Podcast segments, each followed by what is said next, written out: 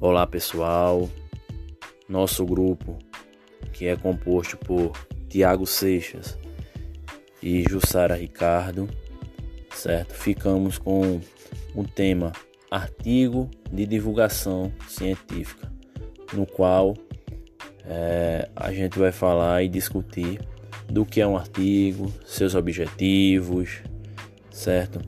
Quais são as estruturas do artigo, os elementos textuais e também a importância de um artigo científico na área de agronomia para os profissionais da área.